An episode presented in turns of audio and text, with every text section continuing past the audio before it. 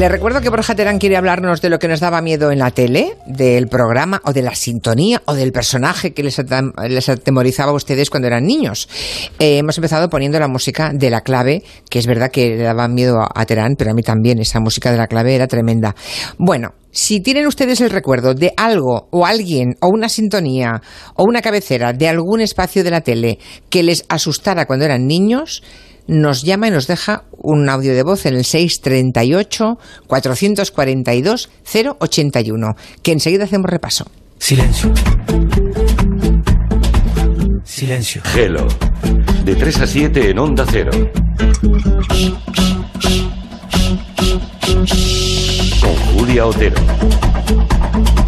Silencio. A ver esa foto, decir patata. ¡Hijolusa! Es que decir patata es decir hijolusa. Valde Picones, la huerta de Doña Rogelia, la granja de José Luis, patatas premium o patatas baby pat para microondas. Todas ellas de gran calidad. Patatas hijolusa. El reto de comer bien cada día. ¿Qué es lo importante? Tu salud, tu seguridad, la educación. Lo importante para ti lo es para nosotros. Partido Popular, centrados en tu futuro. Atarte. Sentirme obligada a tener todos mis seguros en la misma compañía para ahorrar. Mutuarte, traerte a la mutua cualquiera de tus seguros y tener lo mismo, pero por menos dinero. Vente a la mutua con cualquiera de tus seguros, te bajamos su precio, sea cual sea. Llama al 902-555-485. 902-555-485. Vamos, mútuate. Consulta condiciones en mutua.es. Libérate de tus deudas. Si no llegas a fin de mes por los préstamos, Agencia Negociadora te puede cambiar la vida. Pagaba antes mm, casi 2.300 euros y ahora pago 455. Tenía siete préstamos, siete recibos, a tener uno. Y además de una diferencia descomunal, una diferencia increíble. Ha cambiado mi vida al 100%. Llama gratis al 900-900-880, 900-900-880 o agencianegociadora.com. Hazlo por los tuyos, hazlo por ti. Grupo Reacciona. Llega al Teatro Amaya de Madrid Conversaciones con Mamá, una comedia tierna, divertida, emocionante. Conversaciones con Mamá, con María Luisa Merlo, recientemente distinguida con la Medalla de Oro de las Bellas Artes, y Jesús Cisneros. Conversaciones con Mamá, desde el 7 de mayo en el Teatro Amaya. ¡Invita! Decides comprar un coche nuevo, así que... Te acercas al concesionario del barrio, quieres más opciones y preguntas en otro, por si acaso en otro, tu cuñado conoce uno que dice que es mejor, te toca negociar, negociar, negociar y mientras el tiempo va pasando. O entras en carnovo.com, comparas todas las ofertas, te quedas con la mejor y ya lo tienes. Consigue las mejores ofertas de concesionarios oficiales en menos de 24 horas en carnovo.com. Carnovo, la nueva manera de comprar tu coche nuevo. Ya 20 segundos del final parece que ya está todo vendido. Espera que esto es fútbol y puede pasar de todo, como las ofertas más Champions del año de Nissan que empiezan ahora. La final de la Champions llega a Madrid y a tu concesionario Nissan. Ven del 15 al 23 de mayo y disfruta de las ofertas y regalos más Champions del año. Nissan, patrocinador oficial de la UEFA Champions League. Prepárate para ser un especialista en cambios automáticos. Fórmate con Automatic. Formación de calidad con instalaciones modernas. Automatic.es. Cursos premium del cambio automático. 91 644 4422. Con nuestra formación te harás un profesional. Automatic.es. Hacer entender que Samsung hace lavadoras no va a ser fácil, por eso aprovechamos estos 10 segundos para recordártelo, que encima lavan en la mitad de tiempo. Lavadoras Samsung Quick Drive, igual de buenas que nuestros televisores, pero menos conocidas. En la vida se abren muchas puertas, cada una es una oportunidad. Y si te gusta en Bricolaje Moraleja, te la llevas a casa. Bricolaje Moraleja, puertas de paso, puertas blindadas, correderas, cerámica, baños, para profesionales y particulares. Oferta, puerta blindada completa, 210 euros. Bricolaje Moraleja, calle Timanfaya 4 Humanes, bricomoraleja.com. Hola, ¿tienes zapatos de tacón para la montaña? ¿Perdón? Si eres urbano y salvaje a partes iguales, descubre el Sub 4 EcoSport totalmente equipado y con recompra garantizada por 125 euros al mes. Con pantalla táctil, llantas de aleación, luces LED, sensor de parking, todo por 125 euros al mes. Entrada 4.676 euros, cuota final 7.385 euros, 49 meses, comisión de apertura 357,55 euros, TIN 7,80%, TAE 9,33%, financiación de FC Bank hasta fin de mes, condiciones en Ford.es. Soy Manol Arias y quiero presentaros El coronel no tiene quien le escriba, de Gabriel García Márquez, que protagonizó junto a Cristina de Inza en el Teatro Infanta Isabel de Madrid. Venta de localidades en taquilla del teatro o teatroinfantaisabel.es. Mientras la carta no llega, el coronel lo perderá todo menos el amor de su mujer y la dignidad. El coronel no tiene quien le escriba, dirigido por Carlos Saura. Asfontes, cocina tradicional gallega. Empanadas, mariscos, pulpo, pescados y carnes de la tierra. Calle General Laci 10 en Atocha. Reservas en asfontes.com.es. Galicia en su mesa.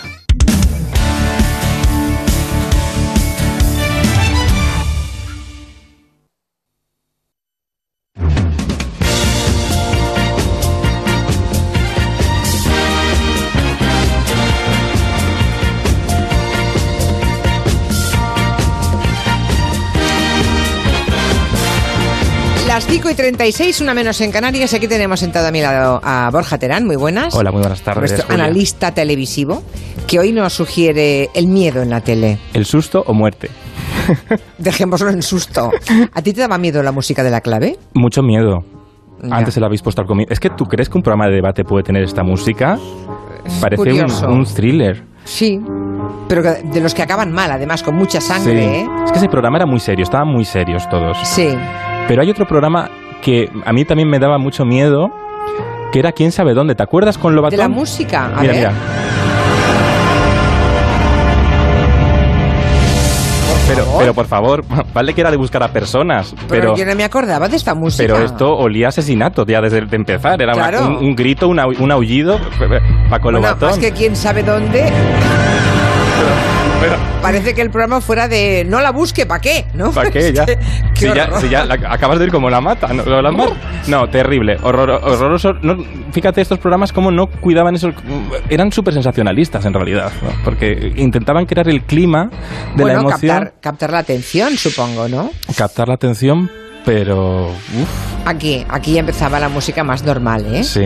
Esto sí que lo recuerdo. No, es- no es que sea una música alegre, pero claro, tampoco buscar un desaparecido es alegre. Mm. Pero es menos impactante que el primer fragmento que hemos oído, ¿eh? Sí. Espera que vamos a oír oyentes Ay, qué bien.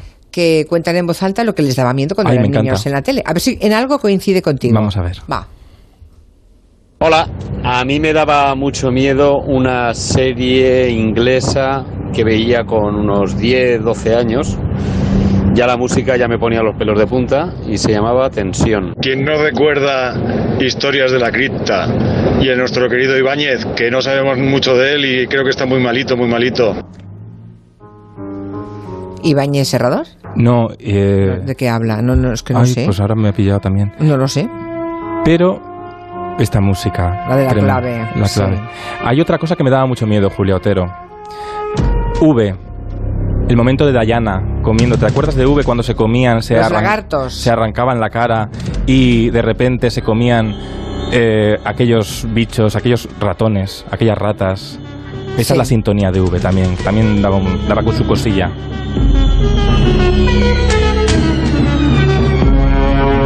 Sí, el- el- la idea esta de arrancarse la careta yo no la acababa de entender. ¿Por, qué te arrancas la careta? Y es, claro, y es que además si ves hoy, hoy en día el efecto especial, era muy de risa. Bueno, era... Era, Era muy de risa, ya entonces era de risa, ¿eh? Sí, sí. Y además se comían ratones vivos y tal. Sí, era, Sí. era muy desagradable, sí. Pero crea una iconografía para la posteridad. 30 años después nos seguimos acordando de las ratas de V. Sí, y de cómo ponían los deditos también, sí. ¿no? Antonio Mercero y la cabina. Dice Borja Terán que es un, un punto de inflexión en nuestra televisión. Sí, para empezar fue el primer Emmy de la televisión en España y es yo creo que el primer, bueno, había más hitos, ¿no? Historias para no dormir, que luego hablaremos de Chichoma de Serrador, pero creo que Mercero fue muy hábil a la hora de atrapar el terror cotidiano, ¿no? De crear, de dejar al país paralizado con aquella cabina. ¿Y ese? Que se ha quedado aquí encerrado el hombre. No diga tonterías, ¿cómo se va a quedar encerrado? Pero si estoy intentando abrir la puerta. Lárguese, venga, márchese. ¿Quiere que se lo diga de otra forma? Y usted, salga de ahí. ¿No me ha oído? He dicho que salga de ahí. ¿Qué más quisiera? Venga, salga o le sacamos a la fuerza. Oye, es verdad que está cerrado. No digas tonterías. Salga de ahí, pero el pobre, el pobre López Vázquez jamás salió de allí. Jamás salió, hoy que estamos en un día muy de spoilers, que habéis estado hablando todo- toda la tarde, ¿no? Bueno, pues sabemos que López Vázquez no salió con esta historia que hizo Mercero con, con José Luis, ay, ahora no me sale el nombre, espera, José Luis Garci. Con Garci, claro, con Garci, eh, que- pero empezó, lo empezaron pensando como un sketch de humor, fíjate. Eh, iba a ser una, un- un- una broma, pero de repente un día iba Mercero por la calle de Alcalá, por la calle Alcalá de Madrid y se le ocurrió el final. Y entonces dijo, vamos a desarrollar esta idea. Y la planificó muy bien, porque en realidad retrató muy bien ese país eh, gris. Eh, estamos en el año 72 y decidió rodarla en una plaza privada, en el, barrio de Arapiles, en Madrid, una plaza privada que creaba muy bien el, estrés, la ansiedad. ¿Por qué? Porque estaba rodeada de edificios de viviendas y de un gran rascacielos de oficinas, bueno, grande, un pequeñito rascacielos de oficinas, que generaba más estrés en los planos picados, ¿no? Del momento que se queda atrapado López Vázquez. Y también hizo otra cosa para generar más estrés en el espectador y es pintar la cabina de rojo porque las cabinas no eran rojas, no eran rojas pero el rojo generaba una, una tensión mucho, mucho mayor. Y bueno, con esta historia cotidiana que parece muy sencilla, yo creo que retrató muy bien una sociedad individualista, porque claro, eh, nos enfrentaba al espectador a ver a un pobre hombre ahí atrapado, pero la gente que, se, que observaba lo observaba como un espectáculo y le daba risa o escuchábamos ahora en el corte. Y no hacían nada por él, cosa que a veces que sigue ocurriendo ahora y que la gente suele decir que estas cosas no pasaban antes. Claro que pasaban antes. Siempre ha habido alguien o muchos que han paseado de forma indolente ante la desgracia ajena sin mover un dedo. Sí, totalmente. Porque esto es del 72. 72. Y ya lo denunciaba Mercero. Ya lo denunciaba Mercero. Por cierto, que, que, que José Luis López Vázquez hizo un papel magistral porque no tiene diálogo. Lo explicaba así Antonio Mercero. Acaba de hacer mi querida señorita, ya me había impresionado su labor en la espléndida película de Armiñán. Y entonces pensé que tenía que ser él el hombre, porque, porque tenía que ser un mimo, casi. Tenía, claro, tenía que, tenía que describir tantos estados de ánimo en tan poco tiempo y, con tanta fuerza, claro, desde la sorpresa de encontrarse encerrado en una cabina sin poder salir, su sensación de ridículo, el verse examinado por la gente, su impotencia al ver que aquello no se abre, y poco a poco cómo esto va desembocando en una tragedia terrible, en la desesperación más absoluta, esta graduación de sentimientos era muy importante y había que hacerla con un actor estupendo, ¿no? Que solamente tenía que expresar solo, con, con, su mirada, con sus ojos, ¿no? Claro, claro. Es que Tiene toda la razón, claro. Porque no, se escuchaba para nada la voz. Nada, un, poquito, eh, pero, pero todo es expresividad. Pasa por un carrusel de emociones tremenda sin decir ni Es espectacular. yo no recordaba, ¿ves? Eso no, recordaba si él hablaba o no. Hombre, yo, yo recuerdo efectivamente la expresión de golpear desde dentro, em, chillando, pero no recordaba si se oía la voz o no. O sea, el plano hmm. siempre es, el punto de vista siempre es desde el exterior. Claro, desde el exterior. Fíjate que eran. No me acordaba ya. Eran la, obra dura 34 minutos. la zona de la cabina, cuando está atrapado en la plaza, estuvieron una semana rodándolo porque costó mucho rodar con tanto figurante y demás. Y claro, él se asfixiaba dentro de la cabina y tenían que ir quitando los cristales y lo falseaban para que, para que no, no para que respirase, para que respirara, ¿no? que bueno, pero fue una catarsis colectiva esta, este, esta obra mm, de arte, vamos a decir, ¿no? Porque además, fíjate lo que pasaba en aquella época, que es que la gente ponía eh, el pie en la cabina, porque ya no se atrevía a meterse en la cabina y que cerrara la puerta, pensando lo que, podía pasar lo mismo, ¿no? Que al protagonista, ¿no? ¿Ah, sí? O sea, trascendió a la realidad y la gente cuando entraba, bueno, yo sí me recuerdo pensando alguna vez ya cuando aún había cabina, sí, a ver que no me quede encerrada, es verdad, eso debe ser... Sí, eso viene de ahí. quedar en algún lugar del subconsciente. Eso viene de ahí, de ahí. La imagen. Bueno, em, enseguida vamos con Chicho Ibáñez Serrador, que lo de la cripta que decía el oyente de antes, ah, también era de Chicho Ibáñez ah, Serrador. Más opiniones, de más comentarios de oyentes, ¿cuándo sintieron miedo en la tele? Para música de Canguele, la de Twin Peaks, que cuando era pequeña la veían mis hermanas que me sacaban nueve y siete años y yo tendría a lo mejor siete o por ahí. Y me acuerdo de ver de refilón al enano apareciendo entre las cortinillas y esa música tan aterradora. Dormí sin problemas, pero me ha quedado grabada para siempre. Pues yo desde luego nunca he podido olvidar la música de historias para no dormir de Iraña Serrador. Madre mía, eso ya me, daba un miedo horrible, pero a la misma vez me daba morbo y no podía dejar de ver la historia de esa noche. Mírala, es esta. Historias para no dormir. Y ahí el grito. A ver. Claro, esto era en el año 70 también, ¿no? 70 sí, incluso anterior, las historias para no dormir, porque duraron muchos años la Chicho Ibáñez Serrador creaba muy bien estampas para la posteridad. Esa puerta que se abre con esa sombra y ese grito que te, que te, que te despertaba, ¿no? Te movilizaba, ya te decía, uy, aquí lo que va a pasar, ¿no? Chicho, en, en, el año 74, cuando ya se iba a despedir de una etapa, luego volvió, pero una etapa de historias para no dormir, hizo una crítica desde dentro a la televisión, incluso a la televisión de entretenimiento con una, con un, bueno, con una TV movie protagonizada por su padre que daba mucho miedo porque hablaba de la televisión metafóricamente. Se llamaba el televisor. Voy a abrir la tapa del televisor para hacerle ver que esto es solo un aparato electrónico lleno de cables, de lámparas y nada más. No, tal vez. No lo haga. ¿Por qué no? Sería como abrir una catarata de maldad. Aquí dentro está la violencia, la sangre, el horror, la mentira. Todo está aquí, tratando de salir, de invadir las casas. Hasta los locutores, que parecen hombres y mujeres normales, no lo son. Porque solo hablan de guerras, de, asesinatos, de, de raptos, de linchamientos. Pero si usted teme todo eso, ¿por qué sigue viendo televisión? Porque la necesito. Porque ya no sé pensar. Es ella la que piensa por mí.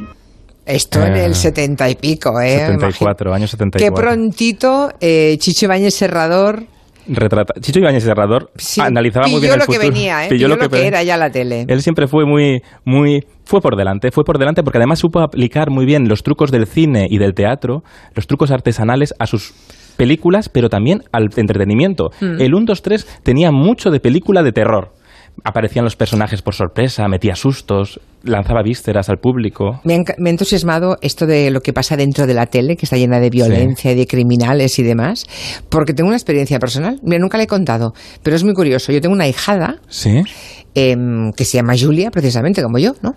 Y mi ahijada empezó a tenerle miedo a la tele cuando empezó a verme a mí en la tele en ¡Ah! el año 88.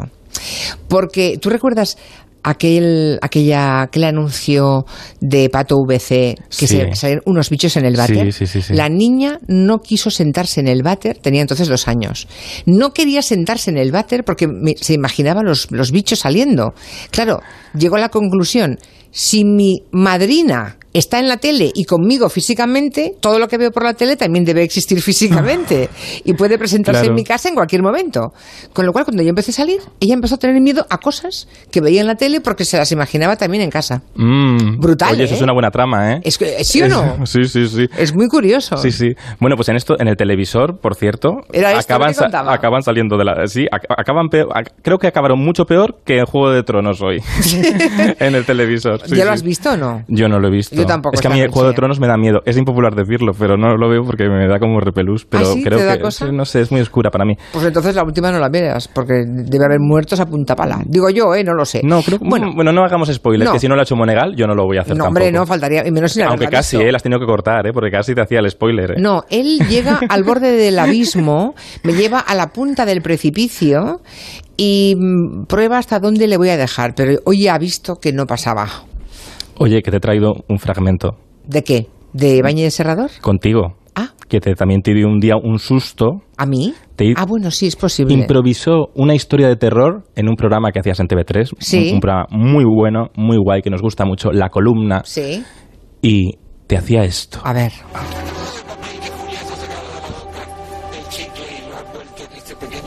Papel. Digamos que Julia termina esta entrevista tan agradable y te lo guardas en un bolsillo. Sí y, llegas a tu camerino y como ah, eh, estás con un poco de prisa, no te cambias y llevas tu chicle y tu papelito en el bolsillo. Y de repente cuando estás regresando a tu casa, te acuerdas, haces así y dices, ay, el chicle y el, y el papelito. Chan.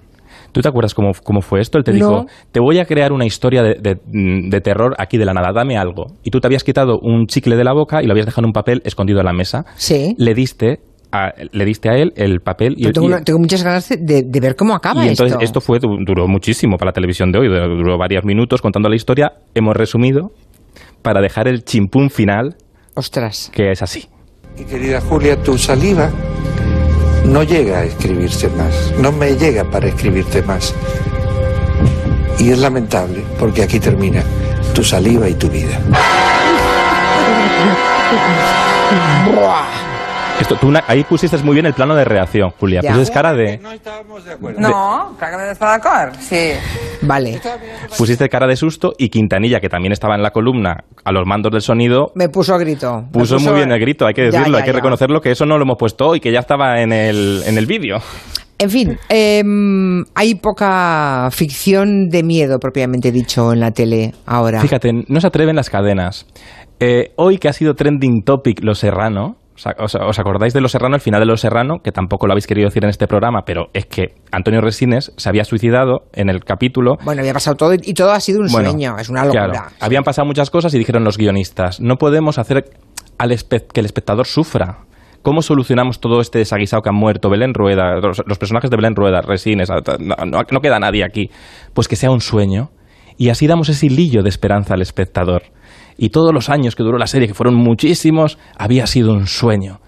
Bueno, pues esto representa mucho esa televisión que nos intenta tutelar y que nos, siempre nos tiene que dar un hilillo de esperanza. Y eso pasa mucho en las series. Por lo tanto, normalmente el terror en la televisión generalista, hablando de la televisión generalista, en la televisión de pago se, hace otro, se arriesga un poco más, ¿no? Pero en la televisión generalista ha habido unos años que el terror, uy, no vamos a dar miedo y uy, no vamos a tratar, por ejemplo, la muerte, ¿no? O vamos a hacerlo de una forma, hmm. eh, no vamos a, a que, no, que el personaje principal siempre esté ahí con un grado de aspiracional que permita soñar al espectador y que diga al espectador, bueno, el futuro no es tan malo, ¿no? Hay, hay algo reconfortante.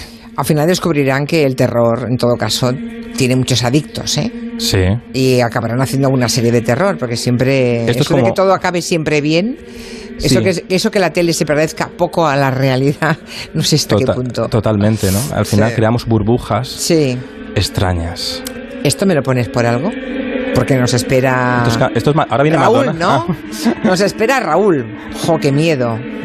Mira qué música. Esto es un poco Madonna en, Eurovisión el otro día con los monjes, ¿eh? Quintanilla. El caso es que eh, en la tele de pago, en Movistar, se estrena un programa que se llama El cielo puede esperar, que va... Me parece muy fuerte. Esta noche, ¿eh? ¿O mañana? Esta noche. Bueno, es que me parece muy fuerte. Que se te ocurra la idea y sobre todo que haya gente que te diga que sí.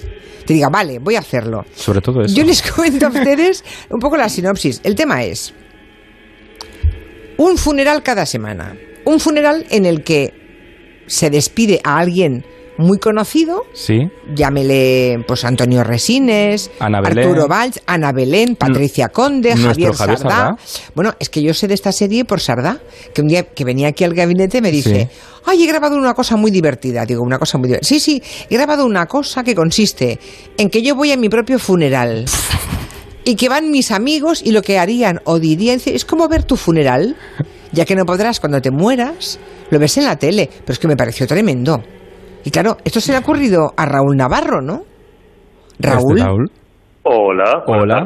Pero tío, ¿cómo te han comprado esa idea? es que me parece muy fuerte. Pero es que yo creo que todo el mundo se, ha imaginado, ¿no? Cómo sería su funeral, ¿no? ¿No se ha pasado a vosotros de saber quién va, eh, sobre todo quién no va? Pues yo no lo he pensado, ¿eh? ¿Qué quieres que te diga? Pero yo no me he planteado eso. Está bien. Esto, hay, que, hay, que, pensarlo, ¿no? Ya. hay que pensar quién es el si van a hablar bien de ti, si lo van a pasar mal. Yo, personalmente, yo quiero que la gente lo pase mal un rato, ¿vale? Luego ya, como que cada uno siga con su vida, pero bueno, un ratito malo, ¿no? Creo que en principio... dicen de ti, a mí... Ah. Dime, dime, perdón. No, no, que se llama El cielo puede esperar. Sí. Vale. Y mm, en principio está en clave de humor, supongo, ¿no?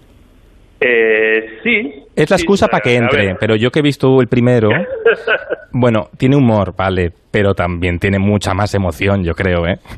Claro, eh, tiene comedia y tiene verdad, que yo creo que es una de, de las claves del programa, que la gente que va allí se lo ha tomado, incluso dentro de la comedia, se lo ha tomado bastante en serio. Entonces, eh, pues hoy, por ejemplo, muere Leiva, es una pena, pero muere Leiva, y la gente que va son realmente sus amigos y lo que están contando son vivencias reales que han pasado con él. Entonces, yo creo que llega un momento que, sobre todo cuando estás allí, que la sala te lleva mucho a este, a este, pues eso, a un funeral, como que de repente empiezan a salir las emociones y yo creo que está, que está muy bien que que la gente hable como si realmente la otra persona estuviese muerta.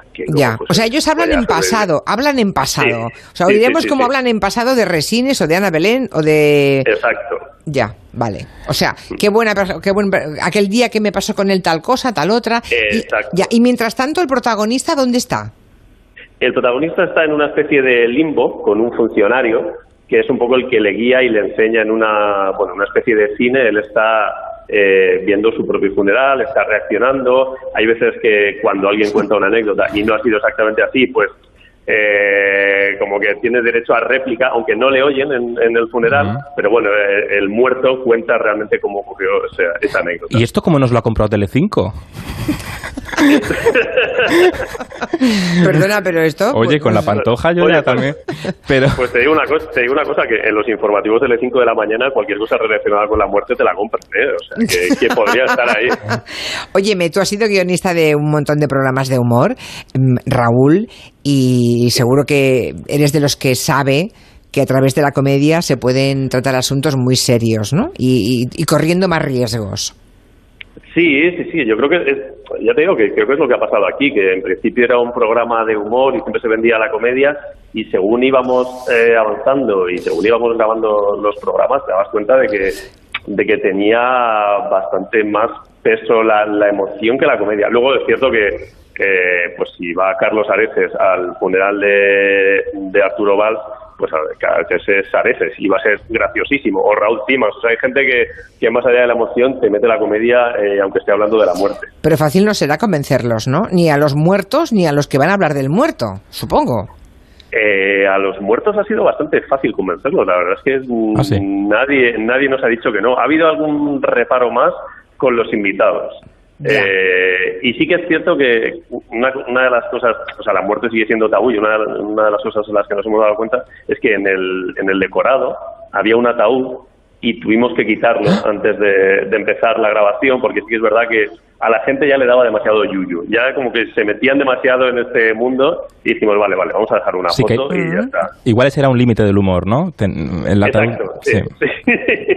Claro, sí, no, aunque hay un pueblo en Galicia que, se meten dentro. Ah, una vez al año, ¿eh? ¿eh? Sí, aquí el único que conseguimos que se metiese fue eh, Dani Piqueras, que es el que hace de maestro de ceremonias, que para grabar una promo se tuvo que meter dentro y yo me, alejé como 10 metros porque no quería ver eso. O sea, a mí también me daba un poco de lluvia. Ya, ya, ya. Eh, bueno, oye, pues de momento habéis hecho 5, habrá más si funciona, 6. Y habrá más si funciona, ¿no? Eh, sí, estamos buscando los mejores muertos. Muertos, estáis buscando muertos.